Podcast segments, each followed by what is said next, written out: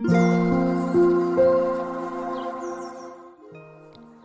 さんこんにちは、なおこです。インタビューライターがお送りするつづるラジオ。このチャンネルでは取材や執筆を通して学んだことフリーランスの暮らしやキャリアの選択についてお話ししています。今日は1月17日火曜日です。皆さんいかがお過ごしでしょうか？と今日はタイトルで「誰も見ていない月は存在するのか」という摩訶不思議な タイトルをつけてみたんですけれどもこれをまあ見てちょっとピンときた方はおそらく物理とか量子力学に関心がある方なんじゃないかなと思っております。まあ、ちょっと以前のスタイフの配信でもお話しさせてもらったんですけれども今私の中で量子力学ブームがすごく来ていて、えー、と本を買ったり図書館で借りてきたりして量子力学の本をめちゃくちゃ読みまくっています。でその中で今これ図書館で借りてきた本が「死後の世界を突き止めた量子力学」っていうまたこれも怪しいタイトルの本なんですけれどもに、えっと、12年123年前に書かれた本かなと思います。まあ、本当に私自身の今の関心としては本当にその実際に見えている世界っていうのってごくわずかだと思うんですよね私たちが生きているこの物質世界ってで見えていない部分ってたくさんあってこの世界の見えていない部分がどういうふうにできているのかとかそういうことがすごく、まあ、本を読みながら面白いなと思っているところなんですね。でこの誰も見ていない時の月は存在するのかっていう問いなんですけれどもこれはあのアインシュタインもずっとこうこの問いの答えに頭をこう悩ませ続けていたんですね。で実際のところ誰も見ていない時の月が存在するのかどうかっていう問いの結論っていうのは出ていないんですね。いやただこれをまあ私たちが聞いていやそんなはずないって思いますよね。実際に夜見上げたら月はあるし、うんと見えていない時だってあるはずですよねだから存在しないなんてありえないっていうふうに思うけれども量子力学の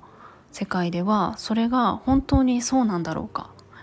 誰も見ていなくても月って存在しているんだろうかっていうところが、えー、確かではないんですよね。まあ、これどういうことかというと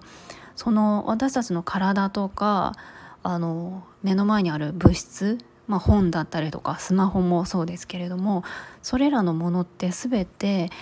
え素粒子でできているんですね。素粒子ってあのものすごく物質の一番小さい単位なんですけれどもその素粒子で、構成されていてこの素粒子がすごく不思議な存在でですねあの人の観測によって姿を変えるんですよね。と素粒子ってあの粒であったりとか波である状態があるんですけれどもそれは人が観測していないと定まっていないようなんですね。で観測をした瞬間に形が定まる。でしかもそれは時間も過去だったり現在だったり未来だったりっていうところも変化するのが素粒子らしいんですね。でこれ本当に不思議すぎるんですけれどもこれはあのちゃんと実験で実証されているようなんですね。まあ、私たちが目で見て観測することはできないけれども、まあ、ミクロな世界ではのちゃんとそれがあの実証されているということなんですね。これが非実在性と呼ばれているらしいんです。つまり見るまで観測するまではまあ、存在していない定まっていないっていうのが非実在性なんですね。じゃあこれが私たちが目に見えているもの、まあ、見えているものも要は素粒子でできているので性質としては同じですけれどもこの見えているものについては当てはまらないとも言えないわけですよね。だから、まあ、そういうことで、まあ、一つの例えとして月は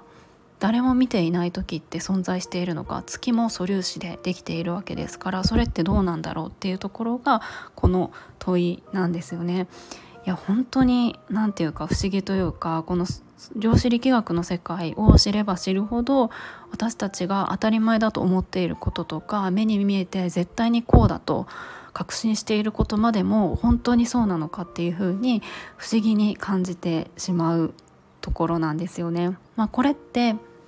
目に見えている物質だけではなくって私たちの意識とか感情も素粒子でできているっていうふうに言われているので私たちの意識がこの世界を作っているみたいな風にも捉えられるんですよね。この本にはですね人それぞれの意識エネルギーがこの世の本この世の基本的な構造や仕組みに大きな作用を及ぼしているっていう風に書いています。まあ、それが量子力学で言われていることなんですよね。もう本当にあの不思議すぎてうん面白いなと思うんですけれども、まあ、そういうふうに考えていくと何て言うかその私たちがなんか生きている世界って本当にこの宇宙全体といったらいいのか世界全体からしたら本当にこうごま粒みたいな感じのことで本当にわからないことだらけ知らないことだらけなんだなっていうふうに感じます。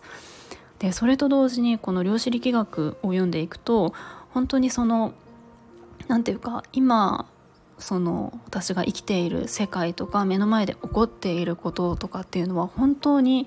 あの実在しているのかとか今その世の中的には仮想現実とかバーチャルリアリティですねそういったところができていくっていうふうに、えー、言われているその世界であの経済活動が回ったりとかそちらで生活する人がこう多くなっていくとかそんな風な言われ方をしますけれどもそもそもあのそういった、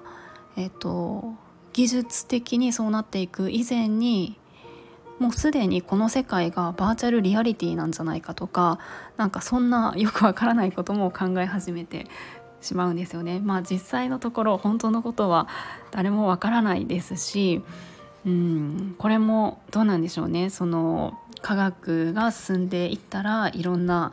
ことが解き明かされていくのかもしれないんですけれどもまだまだその未知の世界が広がっているんだなっていうのをまあ、いろんな量子力学の本を読みながら感じているところです。はい、いやこれすごくあの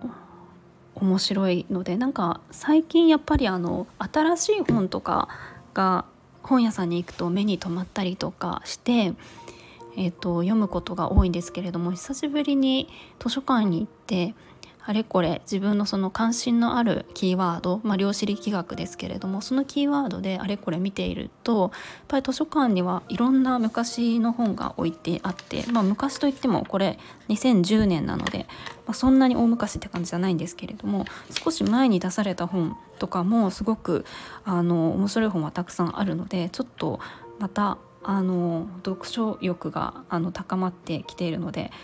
いろいろあの図書館通いをしばらくしたいなと思っているところです。ということで今日はちょっとわけのわからない話になってしまったかなと思うんですけれども私が今すごく関心を持っている量子力学の本を読んで、えー、感じたことを考えたことをお話しさせてもらいました。今日も最後まで聞いていただきありがとうございます。もいもーい。